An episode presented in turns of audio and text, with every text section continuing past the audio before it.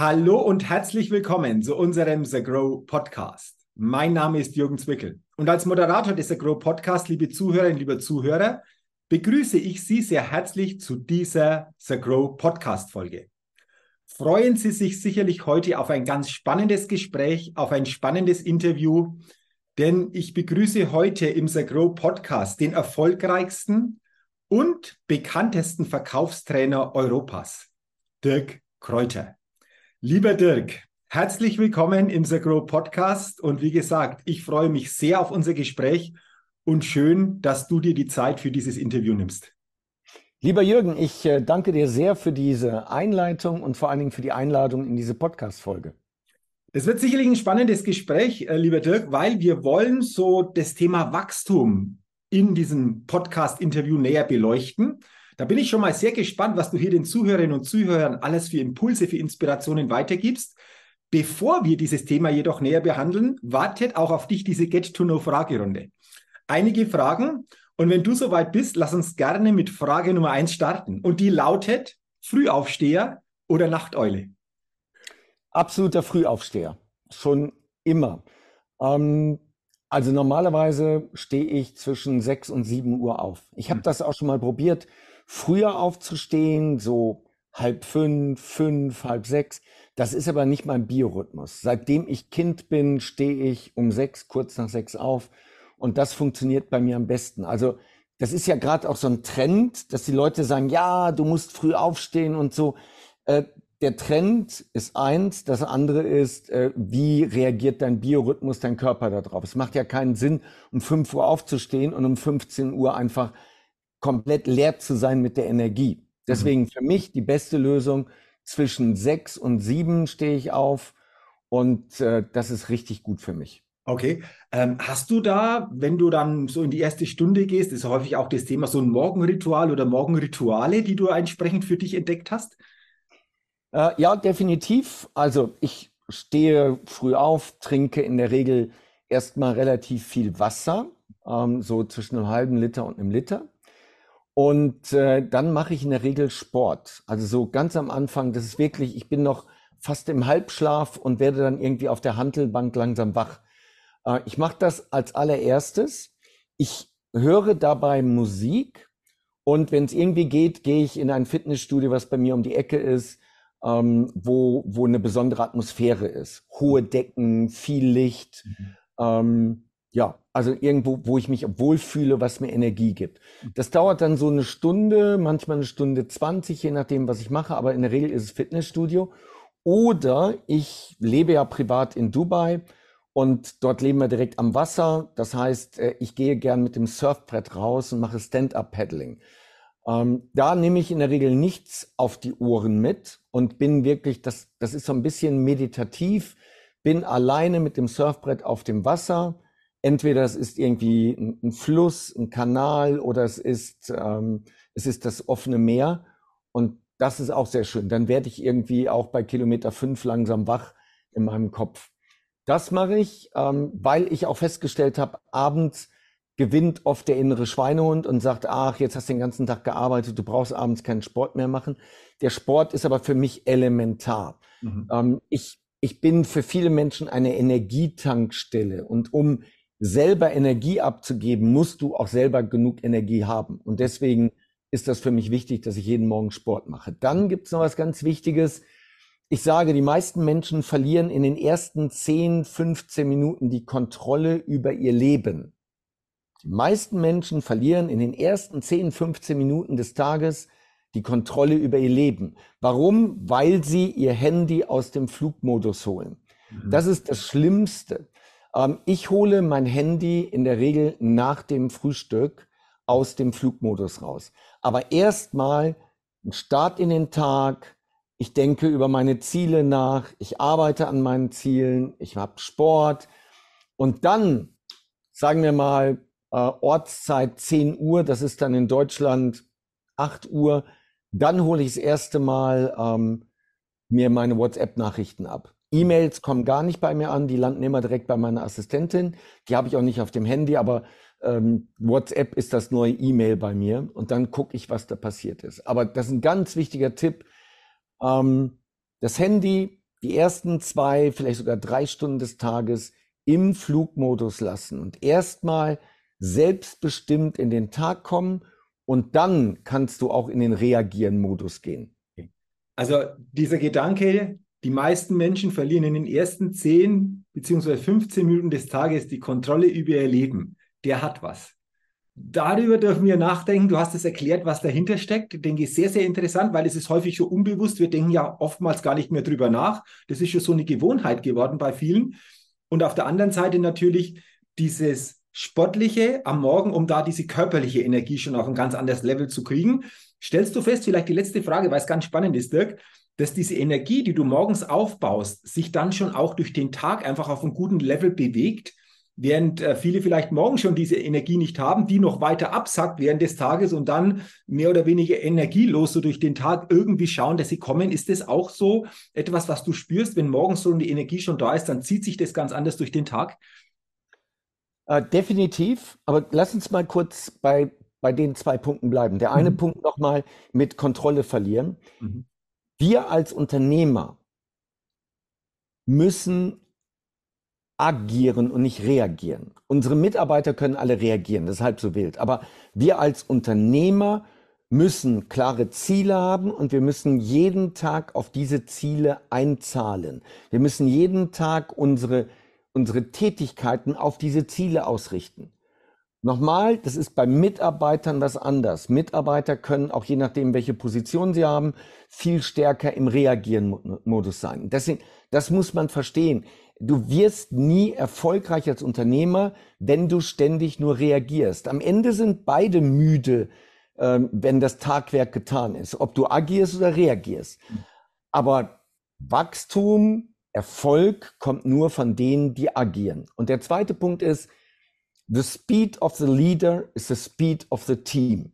Mhm. Egal, ob du Führungskraft bist, ob du Unternehmer bist, ob du wie ich andere Menschen inspirierst, weil du auf einer großen Bühne stehst oder weil du YouTube-Videos machst oder Podcast-Folgen aufnimmst. Es ist immer, das allererste ist immer Energie. Mhm. Das Bild, was ich habe, stell dir vor, Jürgen, wir beide wären Single und äh, wir hätten ein Date mit einem Mädel. Und wir würden zu diesem Date hingehen auf einer Skala 1 bis 10 mit einem Energielevel von 4. Mhm. Das Mädel würde nach einer halben Stunde aufstehen und würde sagen, ich muss mal kurz zur Toilette und ja. nie wiederkommen. Nie wieder. Weil das Mädel wird niemals mit einem Typen zusammenkommen, der so ein niedriges Energielevel hat. Und deswegen, wir sind es unseren Kunden unseren Mitarbeitern, unseren Geschäftspartnern schuldig, dass wir eine Energietankstelle sind. Ich kann von meinen Mitarbeitern nicht erwarten, dass sie Vollgas geben und ich komme mit Halbgas ins Büro. Das mhm. geht nicht. Mhm. Und deswegen ist das so wichtig, Sport zu machen, auf die Ernährung zu achten, genügend Schlaf zu haben, das richtige Umfeld zu haben, die richtigen Ziele zu haben. Das sind die fünf Elemente, die bei mir dafür sorgen, dass ich eine Energietankstelle bin für mein Umfeld. Wow, ich glaube, das ist spürbar. Also wie du sprichst, wie du das einfach rüberbringst. Äh, ich glaube, die Hörerinnen und Hörer des Agro Podcast, die da reinhören, die merken und spüren das. Und ich glaube, das ist genau das, was du auch gesagt hast, uns immer wieder jeden Tag Gedanken zu machen, gerade als Unternehmerin, als Unternehmer, in welchem eigenen Energielevel bin ich denn unterwegs, weil das strahlt natürlich danach aus, auf Mitarbeiter, ins Unternehmen, auf Kunden. Von dem her ähm, sehr, sehr gute Gedanken, sehr, sehr gute Inspirationen. Danke schon da. Ähm, jetzt sind wir bei Frage 1, aber wir haben die ausgeweitet, weil es, glaube ich, sehr, sehr interessant ist. Dann lass uns mal auf Frage 2 gucken in dieser Get-to-Know-Fragerunde. Was ist denn dein Geheimtipp, lieber Dirk, um auf neue Ideen zu kommen? Ähm, also es sind, es sind, es sind oftmals gute Bücher, mhm. es sind gute Podcast-Folgen, gute YouTube-Videos, manchmal sind es auch gute Filme oder Serien. Und jetzt ist die Frage, wie findet man die? Weil mhm. alle haben die gleichen Zugänge. Wie findet man die? Ich komme auf diese Sachen durch mein Netzwerk, meine Freunde, meine Geschäftspartner, meine Mitarbeiter.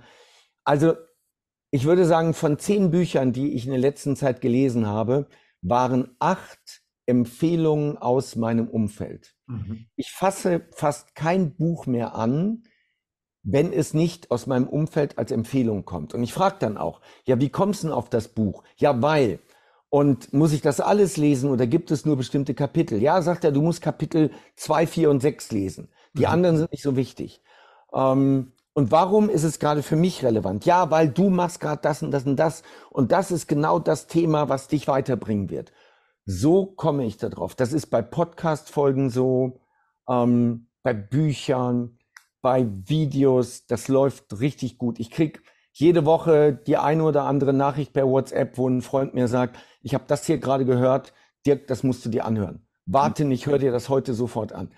Also das ist meine Inspirationsquelle in erster Linie. Ja, in zweiter Linie sind es inspirierende Menschen, die ich kennenlerne und im Schwerpunkt hier in Dubai. Dubai ist, ähm, wenn man hier lebt, und ich mache das seit 2018, wenn man hier lebt, stellt man fest, es ist eine andere Energie, es sind andere Leute hier. Nicht nur deutschsprachige. Die meisten, die mich inspirieren, sind dann in der Regel englischsprachig.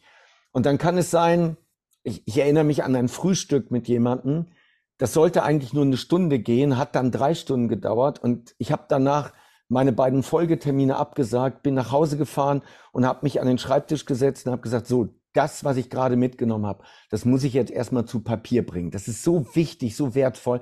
Das will ich mir aufschreiben, damit ich das wirklich nicht vergesse. Mhm. Also das ist die zweite Ideenquelle, die richtigen Leute treffen. Okay. Spannend. Jetzt interessiert mich natürlich eines, lieber Dirk. Du hast gesagt, Bücher, Empfehlungen aus deinem Umfeld, Podcast-Folgen. Hast du denn hier für die Hörerinnen und Hörer des Agro Podcast vielleicht eine Buchempfehlung, wo du sagst, hey, habe ich gelesen, ist spannend, trifft für viele hier sicherlich auch den Kern. Welches Buch würdest du hier sagen? Da auf jeden Fall mal reingucken. Ja, ähm, ich empfehle zwei Fremde. Ne? Natürlich meine eigenen Bücher ja. alle super. Ich empfehle zwei Fremde. Das eine ist wenn du Unternehmer bist und du willst deinen Laden skalieren. Also mal angenommen, du bist jetzt irgendwo zwischen ein und zwei Millionen und du willst jetzt da mal endlich höher kommen, dann ist es das Buch Scaling Up. Mhm. Das Buch ist über 30 Jahre alt, aber Scaling Up ist schon sehr, sehr geil. So, mhm. das zweite ist ein Mindset-Buch und zwar ist das von Napoleon Hill. Mhm. Den kennen die meisten über das Erfolgsbuch Denke nach und werde reich. Das ist das Buch, was ich meine, ist aber das zweite Buch. Er hat Denke nach und werde reich 1937 geschrieben. Zwei Jahre später, 1939, also mitten in der Wirtschaftskrise, kurz vor dem Krieg, ähm, kam dann das Interview mit dem Teufel. Auf Deutsch hat das einen anderen Namen, aber es ist ein fiktives Interview mit dem Teufel. Warum der Teufel 98 Prozent der Menschen unter Kontrolle hat und nur zwei Prozent der Menschen wirklich erfolgreich sind. Das Buch ist zeitlos und es ist so ein Augenöffner. Das, was der 1937 da schreibt, das lässt sich eins zu eins in das Jahr 2023 übertragen. Ein zeitloses Mindset-Buch, wirklich richtig, richtig gut. Okay, das ist spannend. Über viele Jahrzehnte hat es nach wie vor Bestand, wird wahrscheinlich auch noch weitere Jahrzehnte Bestand haben. Ähm, ich sage mal danke für diese zwei Tipps, weil da ist wirklich gleich was Greifbares dabei und jeder oder jede, die sich dafür interessiert, kann natürlich da mal gucken, kann sich das näher angucken. Aber danke für diese Tipps und vor allen Dingen auch nochmal für diese Inspiration, wie du vorgehst, um hier auf neue Gedanken zu kommen. Dann Frage Nummer drei. Wenn du in Deutschland eine Sache ändern könntest, was wäre das?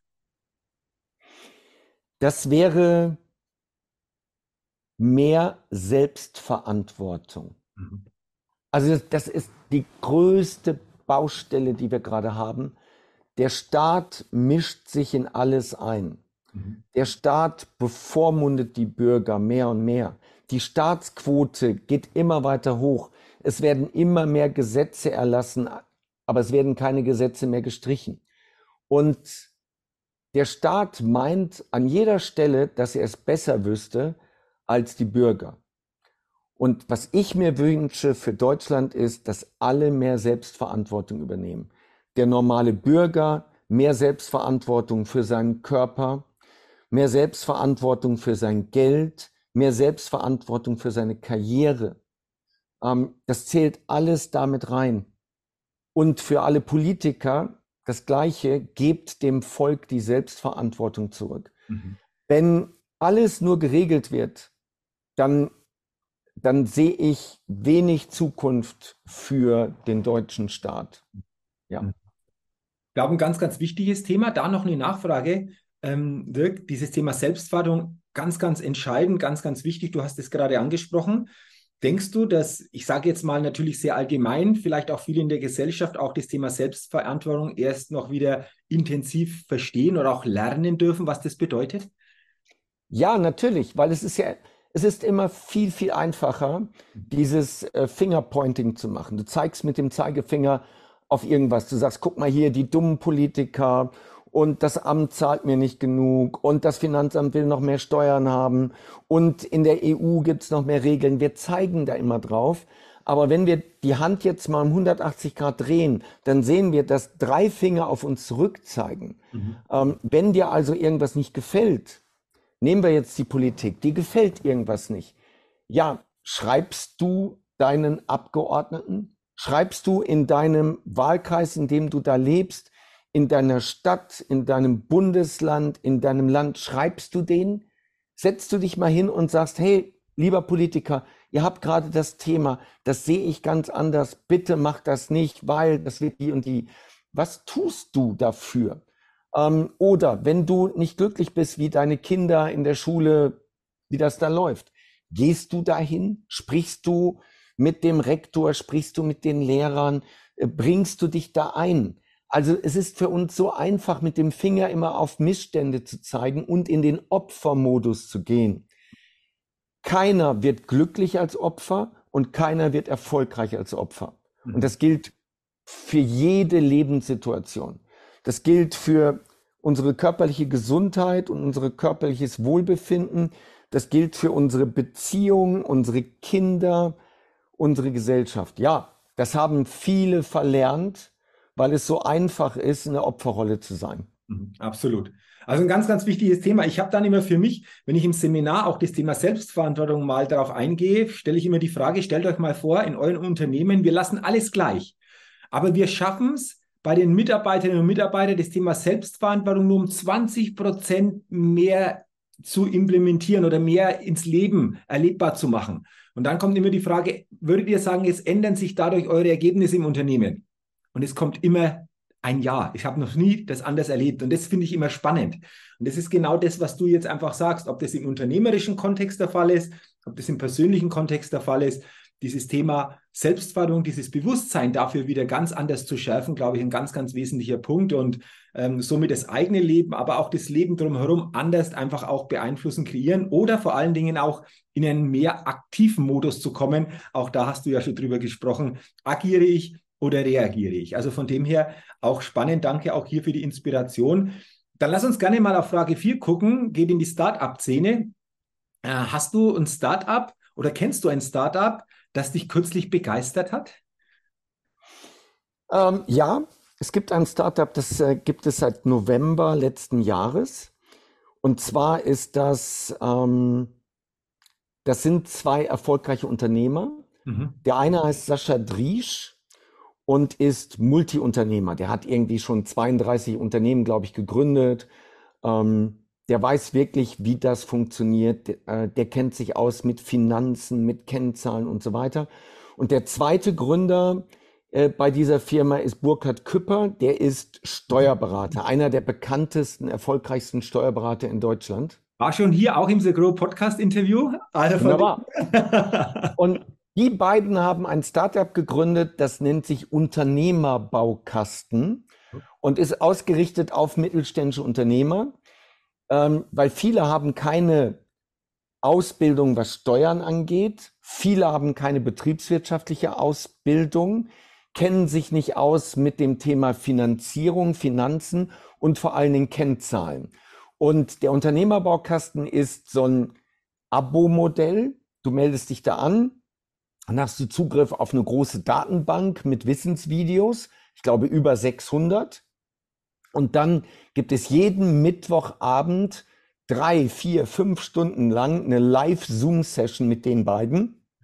Und die beantworten dort die Fragen der Teilnehmer. Und ich war in diesen Sessions zum Teil drin. Ich äh, kenne das Feedback der Kunden.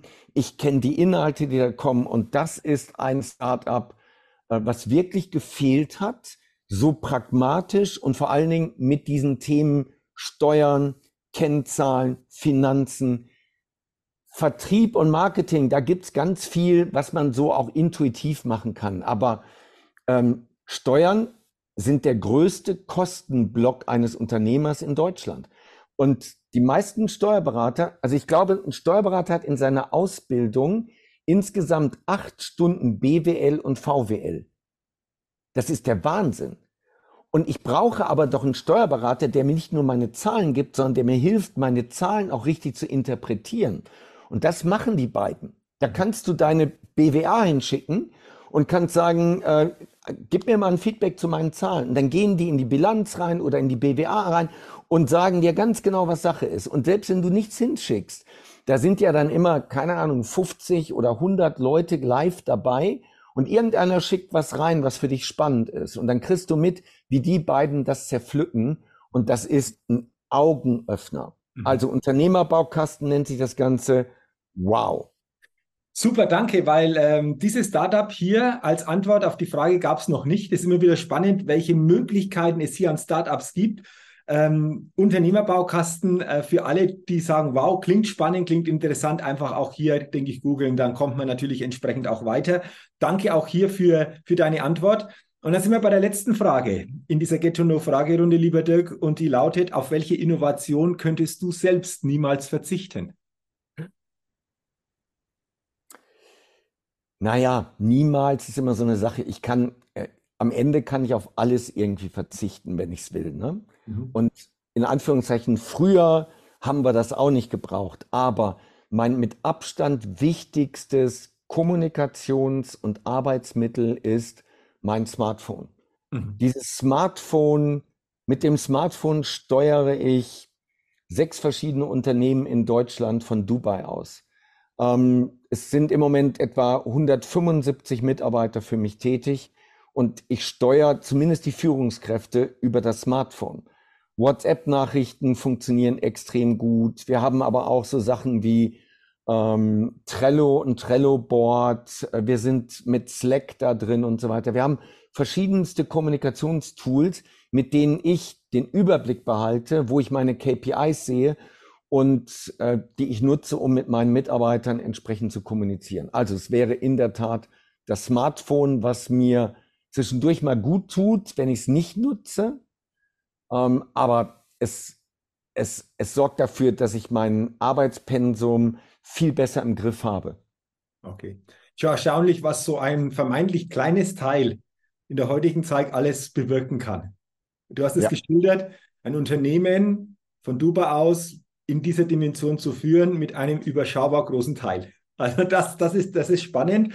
Und äh, auch danke für diese Antwort und danke für deine spannenden Antworten, inspirierenden Antworten in dieser Get to Know Fragerunde. Wir haben sicherlich das ein oder andere Thema auch vertieft, weil es einfach so spannend auch war. Und lass uns jetzt gerne im Anschluss natürlich noch über ein Thema sprechen. Wir haben es zu Beginn auch angesprochen, dass du auch dein Unternehmen, was ihr nach außen einfach auch als Begleitung anbietet, für Wachstum steht, lieber Dirk. Natürlich ist Wachstum ein Begriff, ein Wort, wo ich sage, ja, versteht jeder, aber was verstehst du unter Wachstum? Was können wir uns genau darunter vorstellen und, und wie sieht es dann letztendlich auch konkret aus? Also das, das, Thema ist natürlich perfekt im The Grow Podcast. Ne? Ja, absolut, also, also wenn, wenn man den Podcast, wenn nicht hier, wo dann? Genau. Ja.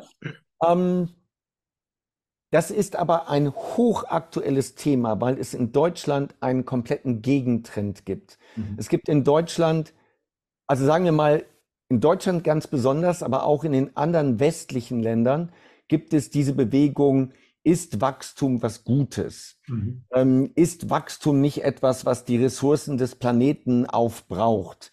Und ähm, müssen wir wachsen? Diese Frage, also erstmal bleiben wir mal bei dem Thema Wachstum.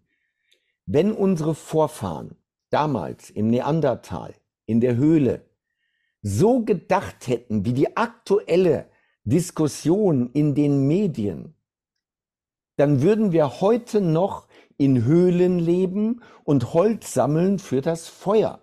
Und wir hätten eine Kindersterblichkeit, die extrem hoch wäre. So, also Wachstum gehört zur Menschheit dazu. Mhm. Alle Dinge, die wir haben, wenn, wenn jetzt jemand den Podcast hört und er schaut sich um, er sitzt vielleicht im Auto, er sitzt im Büro, er sitzt im, auf dem Sofa zu Hause und guckt sich um. Der Computer, das Smartphone, äh, der Fernseher, das Sofa, das Bett, der Schrank, das Auto, das Navi-System. Das ist ja alles irgendwann mal entwickelt worden, weil jemand sagt, ich bin mit dem Status quo nicht mehr zufrieden. Ich möchte es anders haben. Andere Funktionen, anderen Komfort, andere Sicherheit, anderes Design. Aus dieser Unzufriedenheit heraus, den Wunsch, etwas zu verändern, etwas zu verbessern, kommt dieses Wachstum. Und da muss jeder mal dran denken und nicht sagen, ja, Wachstum ist nicht gut. Bullshit. Mhm. Wie viele Menschen leben heute noch weil irgendwelche Forscher sich damit beschäftigt haben, dass ähm, man eben Antibiotika entwickelt oder dass man ein Impfmittel entwickelt oder ein bestimmtes Medikament. So, wenn man jetzt sagen würde, ja, wir brauchen kein Wachstum mehr, wir geben kein Geld mehr für, für Pharmaforschung aus, bitte, mhm. jeder, der mal einen lieben Angehörigen verloren hat, weiß, dass das Bullshit ist. So, erster Punkt. Gehen wir auch noch mal international. In Dubai gibt es halt Multikulti. Und hier habe ich viele Inder, Pakistanis, ähm, Asiaten aus allen möglichen Ländern, die Filipinos.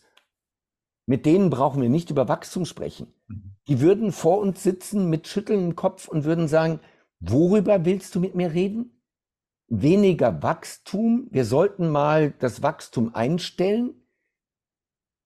Also, um da mal einen bekannten Politiker zu zitieren, ähm, wenn man nicht mehr wächst, ist man nicht gleich tot, man wächst halt nicht mehr. Mhm. Bullshit. Bullshit, wenn wir nicht mehr wachsen, geht das alles den Bach runter. Mhm. Es geht alles den Bach runter. Und das sehen wir teilweise mit dem Stichwort Deindustrialisierung auch in Deutschland. Aber gut. So, jetzt gehen wir in die Natur. In der Natur ist es doch ein Naturgesetz. Wachstum ist ein Naturgesetz. Ein, ein Baum, der nicht mehr wächst, ist krank, respektive tot. Aber jedes Jahr im Frühjahr wächst das Zeug wieder. Jedes Jahr im Frühjahr, bis das dann irgendwann der Tod kommt. Aber in der Natur sagen die Bäume auch nicht, du hör mal, wir setzen jetzt mal drei Jahre aus mit dem Wachstum. Wir sind ja jetzt schon groß genug, das reicht doch erstmal. Das ist eine ganz komische Tendenz, die wir gerade haben. Es gibt aus meiner Sicht drei Wachstumsbereiche. Und zwar haben die auch, die bedingen einander. Das ist ganz wichtig. Die stehen in einem direkten Zusammenhang.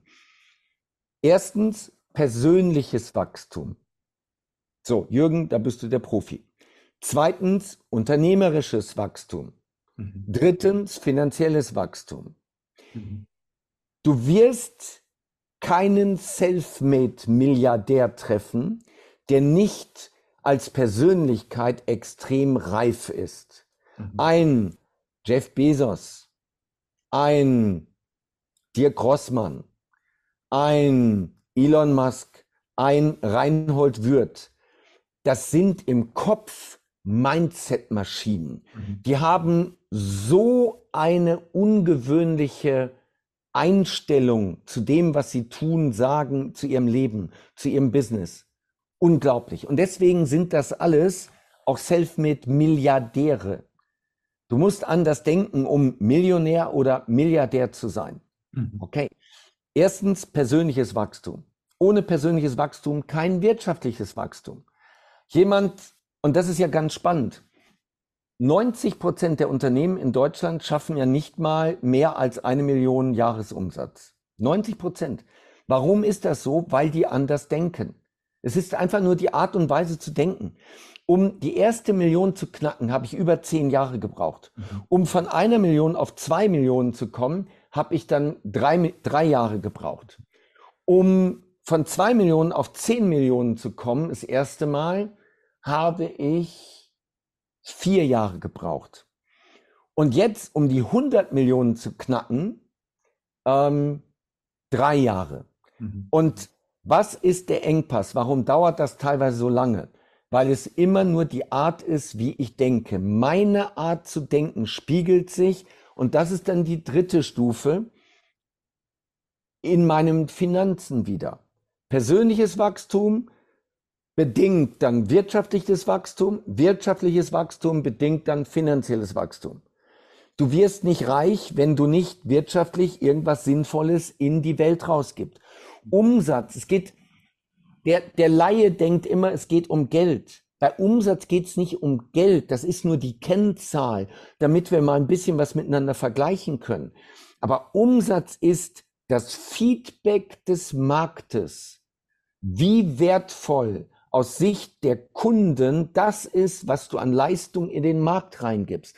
Wenn man das einmal versteht, mhm. du machst nicht zwei Millionen Umsatz, weil dein Marketing nicht gut ist, bla bla bla, sondern du machst zwei Millionen Umsatz, weil dem Markt das nur zwei Millionen wert ist. Wenn du 100 Millionen machst, dann ist dem Markt das 100 Millionen wert. Das Geld, was du bekommst als Anbieter, als Unternehmer, ist das Feedback deiner Kunden, für wie wertvoll die das einschätzen.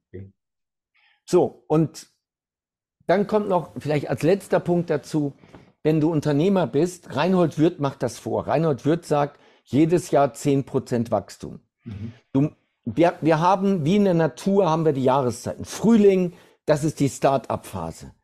Alle wollen wachsen, es ist neu, eine geile Atmosphäre, wir gehen raus, wir treten eine Delle ins Universum, Frühling. Dann kommt der Sommer. Jetzt nimmt das Tempo schon ein bisschen ab, wir konsolidieren ein bisschen. Jetzt kommt der Herbst. Wow, jetzt sind wir auf einmal auf einem Plateau, wir wachsen nicht mehr weiter, wir haben eine höhere Fluktuation, wir stellen uns oft die Frage, ob das noch alles so richtig ist. Und dann kommt die vierte Phase, der Winter.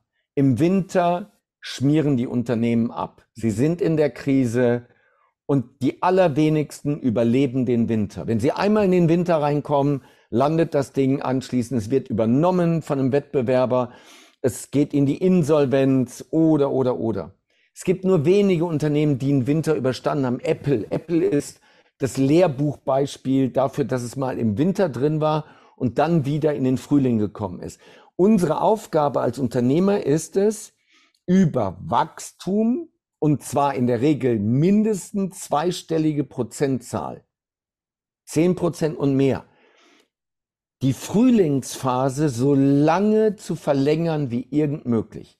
Jeder, der mit seinem Unternehmen schon mal in eine Sommer- oder Herbstphase gekommen ist, weiß, wie furchtbar das ist, weil sich auf einmal die Mitarbeiter alle nur noch mit sich selbst beschäftigen. Wir sehen das in so vielen Konzernen. In so vielen Konzernen hast du einen aufgeblähten Wasserkopf und die beschäftigen sich alle nur noch mit sich selber. In einem Start-up beschäftigen sie sich nicht miteinander, sondern immer nur mit dem Markt, mit dem Wettbewerb, mit den Kunden und so weiter. Also wir brauchen Wachstum und wir müssen dafür sorgen, dass wir über Wachstum unser Unternehmen möglichst lange in einer Frühlingsphase halten. Okay. Wow, also da war jetzt so viel drin. Zum einen diese Perspektive auf das Thema Wachstum im Allgemeinen mal, auch die Denkweise von jedem von uns, wie denken wir denn selbst über Wachstum? Dann diese drei Säulen, persönliches Wachstum als Voraussetzung für unternehmerisches Wachstum, das wiederum für finanzielles Wachstum. Dann auch diese Frühlings-, Sommer-, Herbst- und Winterphasen, hast du auch schön erklärt. Und du hast ein ähm, paar Beispiele von bekannten Unternehmern einfach auch entsprechend dargelegt, wo du gesagt hast, das sind so quasi Mindset-Maschinen. Lieber Dirk, gesagt, du bist ja auch ein Paradebeispiel für Wachstum. Du hast es auch entsprechend dargestellt. Die Art des Denkens, so hast du gesagt. Willst du uns gerne mal teilhaben lassen an, an drei starken Mindsets, die du für dich wirklich auch verinnerlicht hast, wo du sagst, die sind ähm, ganz, ganz entscheidend, um diesen Weg so gegangen zu sein, wie ich ihn gegangen bin?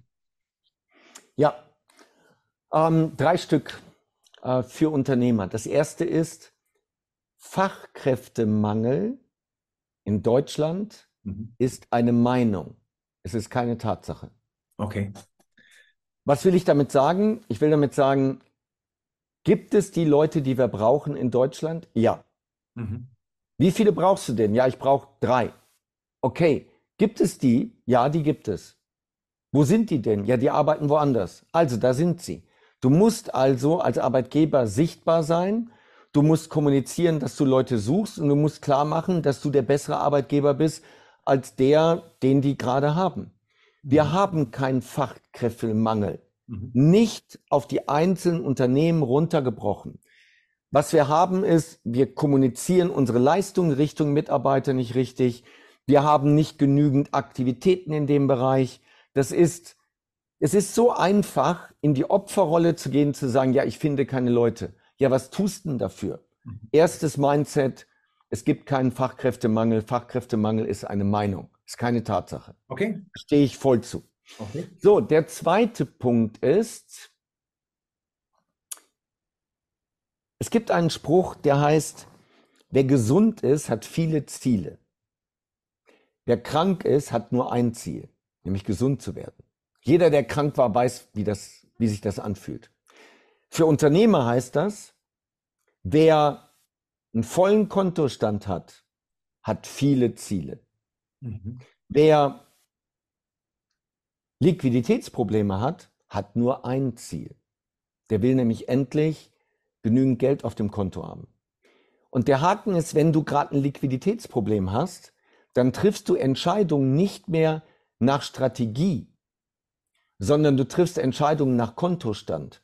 Und das ist gefährlich. Also, deswegen ist so wichtig, Umsatz ist eine ganz wichtige Kennzahl, aber der Cashflow ist noch wichtiger. Mhm. Okay. So, das dritte ist Mangeldenken. Deutschland ist ein Paradebeispiel für Mangeldenken. Mhm. Was könnte alles passieren, wenn? Mhm. Und da wird immer so negativ gedacht. Es gibt ja einen internationalen Begriff sogar dazu, der heißt German Angst. Ja. Mhm. Also den, den, den kennt man auch im Ausland. Gerade die Amerikaner und so, ja, German Angst. Und es ist auch so. Was ist Mangeldenken? Mangeldenken ist zum Beispiel, dass ich eine lange Kündigungsfrist für meine Mitarbeiter im Arbeitsvertrag habe. Drei Monate zum Quartal. Was soll der Bullshit?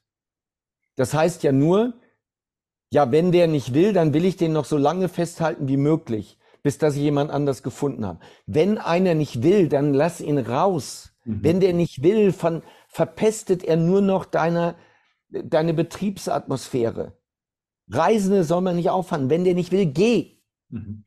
Du hast ja auch nicht mit deinem Lebenspartner eine drei Monate zum Quartal Kündigungsfrist. Wenn dein Lebenspartner mit dir nicht mehr glücklich ist, packt der die Koffer und geht. Ja. Punkt. Ja. So. Das geht aber auch noch in eine andere Richtung. Also, das ist Mangeldenken. Da mhm. draußen sind genug Arbeitnehmer. Und jetzt kommt noch das nächste dazu. Meine Erfahrung ist, es wird danach immer besser. Mhm. Es kommt immer etwas Besseres. Mhm. Wir haben letztens ein, eine Führungskraft verloren, ähm, die ich richtig gut fand. Da habe ich große Stücke drauf gehalten. Und ich habe gedacht, ach du Scheiße, wenn die jetzt weg ist, bis dass wir da was gefunden haben, was adäquat ist. Und dann haben wir jemanden gefunden, das ging ganz schnell. Und der wurde schon eingearbeitet, als die andere Führungskraft noch da war. Und die neue Führungskraft ist dreimal so gut, hat dreimal so gute Ergebnisse wie die ehemalige Führungskraft. Also mein Glaubenssatz ist, danach kommt immer noch was Besseres. Okay. So, und jetzt vielleicht noch ein Nachtrag. Es gibt einen ganz wichtigen Spruch und der Spruch heißt, wir verlieren Aufträge nicht an bessere Produkte, bessere Dienstleistungen oder bessere Preise. Mhm. Wir verlieren Aufträge immer nur an bessere Verkäufer. Der Engpass, den wir in Deutschland haben, ist, wir haben grandiose Produkte und Dienstleistungen. Wir sind aber nicht in der Lage, wir sind nicht in der Lage, das richtig zu kommunizieren. Mhm. Bei allem Respekt. Ein Börsenkurs ist in erster Linie Kommunikation. Und das ist, ein groß, das ist eine große Baustelle. Mhm. Unter den 100 wertvollsten Unternehmen auf diesem Planeten sind genau null deutsche Unternehmen. Unglaublich. Nicht mal ein Daimler, nicht mal ein Siemens, nicht mal ein Bayer. Null unter den 100 wertvollsten. Aber ganz viele amerikanische Unternehmen. Amerikanische, japanische Unternehmen. Und der große Unterschied ist nicht, dass die so viel besser sind. Der große Unterschied ist, dass die eine andere, ein anderes Mindset haben, was Leistungskommunikation angeht. Und das ist nur ein anderes Wort für Verkauf. Okay. Spannendes Thema. Da, da komme ich gerne nochmal darauf zurück, äh, zu dem, was du auch schon gesagt hast. Umsatz ist ein Feedback des Marktes auf das Produkt, die Dienstleistung, die angeboten wird. Dann wäre es doch nur logisch, Dirk, dass ich so quasi immer wieder auch mir die Frage stelle, wie kann ich das, was ich anbiete, verbessern? Eventuell erweitern, Thema Wachstum und wie kann ich es auch, und das aufzunehmen, was du jetzt gesagt hast, noch besser kommunizieren nach außen, oder? Sind es die entscheidenden Fragen, die sich jeder stellen darf, um da immer wieder zu gucken, welche neuen Antworten gibt es noch, welche neuen Antworten auch, die Wachstum auch bedingen, ist ja auch eine Form von Wachstum, die dahinter steckt. Ist das etwas, was uns letztendlich immer, ich sage uns so als Unternehmerin, Unternehmer begleiten sollte, diese Fragen? Ja, ich, ich gebe dir nochmal die Reihenfolge. Ja. Es sind drei Schritte. Die drei wichtigsten Schritte sind, erstens, ich brauche mehr Nachfrage. Mhm. Ähm, 90 Prozent der Startups scheitern in den ersten fünf Jahren. Das ist übrigens in Deutschland genauso wie in den USA. Und der Hauptgrund, der genannt wird für das Scheitern, ist zu wenig Nachfrage. Mhm. Der erste Schritt ist immer, ich muss dafür sorgen, dass ich mehr Nachfrage habe, als ich bedienen kann. Und Nachfrage erzeugst du über intelligentes, gutes Marketing. Mhm. Punkt. So, jetzt muss ich diese Nachfrage konvertieren in Umsatz. Um, also Nachfragen, Anfragen konvertieren in Umsatz, in Aufträge nennt sich Verkauf. Mhm. Ich brauche einen starken Verkauf. Erstens Marketing, zweitens Verkauf. Und drittens, dann gibt es eine Zeit lang, wo ich Preise erhöhen kann und darüber das Ganze steuere. Aber irgendwann sind die Preise so hoch, dass ich mir was überlegen muss, dass ich nicht mehr so viel Nachfrage unbeantwortet lasse. Und jetzt kommt die dritte Stufe und die bedeutet automatisieren, duplizieren, skalieren. Jetzt überarbeite ich meine kompletten Pro Prozesse. Ich schaue, dass ich möglichst viel digitalisiere und ich stelle mehr Mitarbeiter ein, die das dann liefern, was ich bisher mit wenig Mitarbeitern oder alleine geliefert habe. Das sind die drei Schritte. Die meisten Deutschen machen sich viel zu viele Gedanken darüber, das Produkt noch besser zu machen. Darum geht es nicht. Wir verlieren nicht an bessere Produkte. Wir verlieren an bessere Verkäufer, die diese drei Schritte drauf haben. Nämlich Nachfrage über Marketing, Konvertieren über Vertrieb und Verkauf und an dritter Stelle das Fulfillment leisten über mehr Mitarbeiter, digitale Prozesse und Co. Mhm. Also interessant, diese, diese drei Schritte, um äh, zum Abschluss auch noch darüber zu sprechen, führt es auch hin zu deinem Buch. Jetzt sind wir bei deinem Buch, lieber Dirk, Unfaire digitale Dominanz. Ich glaube, das ist ja da auch entsprechend mit enthalten, das Ganze und vor allen Dingen, was Unternehmerinnen, Unternehmer, Selbstständige dafür sich herausnehmen, umsetzen können, um genau dahin zu kommen, was du gerade beschrieben hast, oder? 2015, 16, also 2015 waren wir bei zwei Millionen Euro Umsatz und ich hatte irgendwie zwölf Mitarbeiter. Mhm. Ähm, und wir haben uns gefeiert, wir fanden uns super. Und dann, und dann kam die Digitalisierung im Sinne von Performance Marketing, Online Marketing. Und von da an ging es durch die Decke bis hin heute, wir werden dieses Jahr bei 100 Millionen Euro Auftragseingang abschließen und ich schätze, wir werden Ende des Jahres so ungefähr 200 Mitarbeiter sein.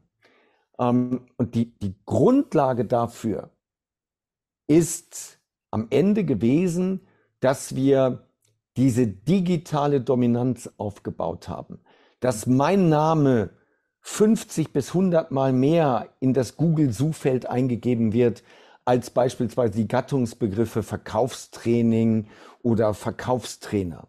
Wobei ich heute viel mehr bin. Ich bin heute, im Grunde genommen bin ich heute Mentor für mittelständische Unternehmen. Mhm. Ähm, Verkauf ist eine Sache, da komme ich her. Diese, dieses Nutzen der digitalen Möglichkeiten, insbesondere ähm, bezahlte Social-Media-Werbung und organische Social-Media-Werbung, die haben dafür gesorgt, dass wir dieses Ultrawachstum hinbekommen haben. Mhm. Mhm. Okay, und das ist dann entsprechend hier in diesem Buch natürlich entsprechend äh, ja, beschrieben. Auch ja. die Schritte.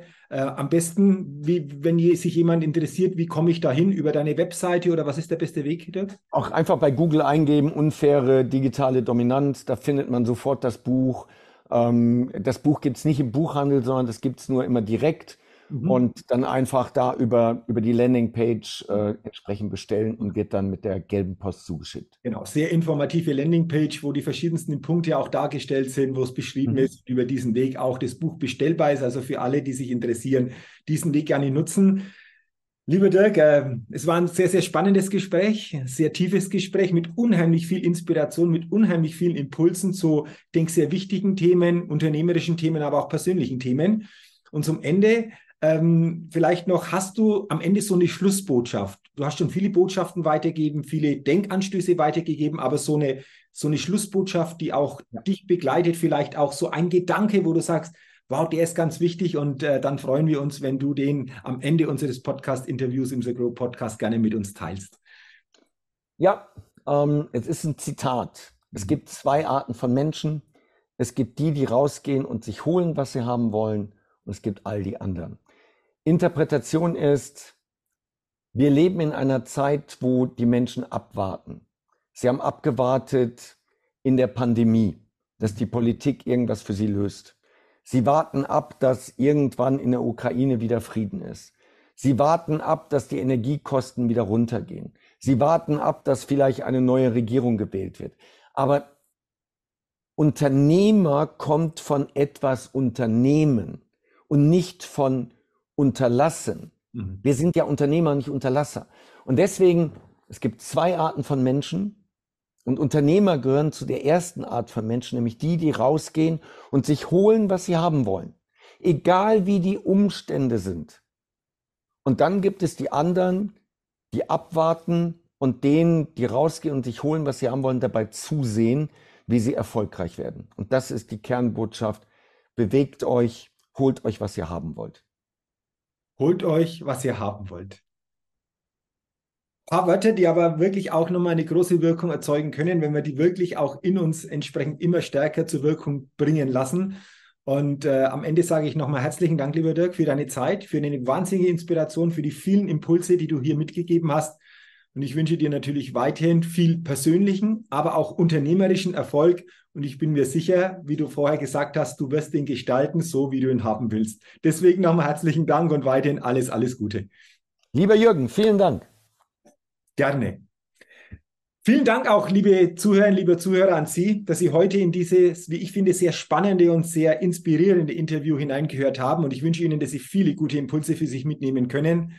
Und natürlich wünsche ich Ihnen auch persönlich weiterhin eine gute Zeit und freue mich natürlich auch, wenn Sie bei der nächsten Ausgabe des Agro Podcasts wieder mit dabei sind. Bis dahin alles Gute, Ihr Jürgen Zwickel.